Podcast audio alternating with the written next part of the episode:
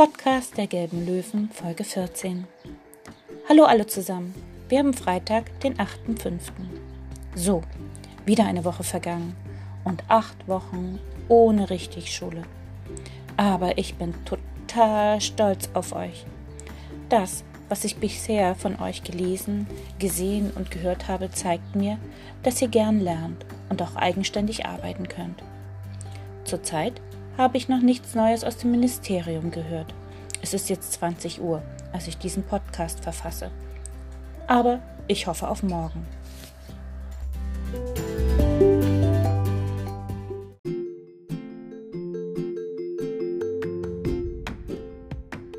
Nun zu den Lösungen unseres Märchenquizzes. Dornröschen schlief 100 Jahre. Schneewittchen wohnte hinter den sieben Bergen bei den sieben Zwergen. Aus dem hässlichen Entlein wurde ein wunderschöner Schwan. Jedes der drei kleinen Schweinchen baute ein Haus. Das erste war aus Stroh, das zweite aus Holz und das dritte wurde aus Stein gebaut.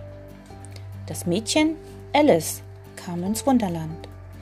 Und es fehlte in der Aufzählung noch der eiserne Holzfäller. Aschenputtel hatte zwei garstige Stiefschwestern, die furchtbar faul waren. Und Rapunzel bekam Zwillinge, mit denen sie in der Einöde lebte, bis der blinde Prinz sie fand. Na, war's schwer? Ich denke nicht. Märchen sind Erzählungen, die die Menschen sich ausgedacht haben.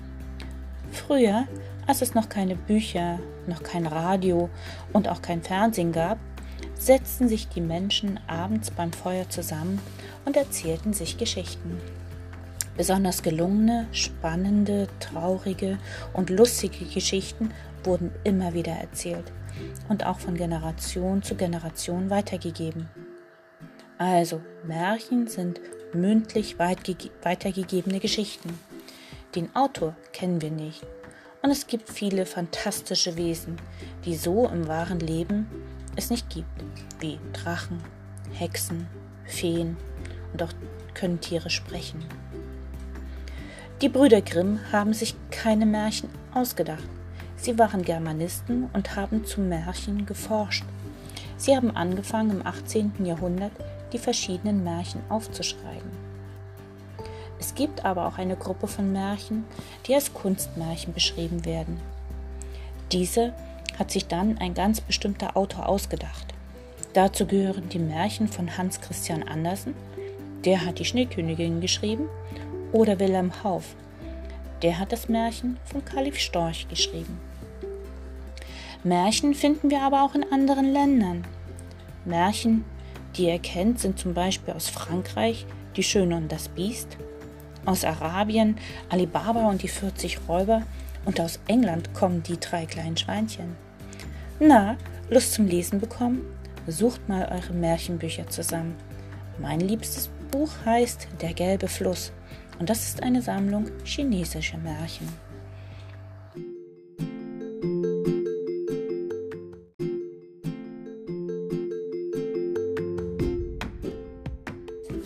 So, zum Schluss noch ein Auftrag an die ganze Familie.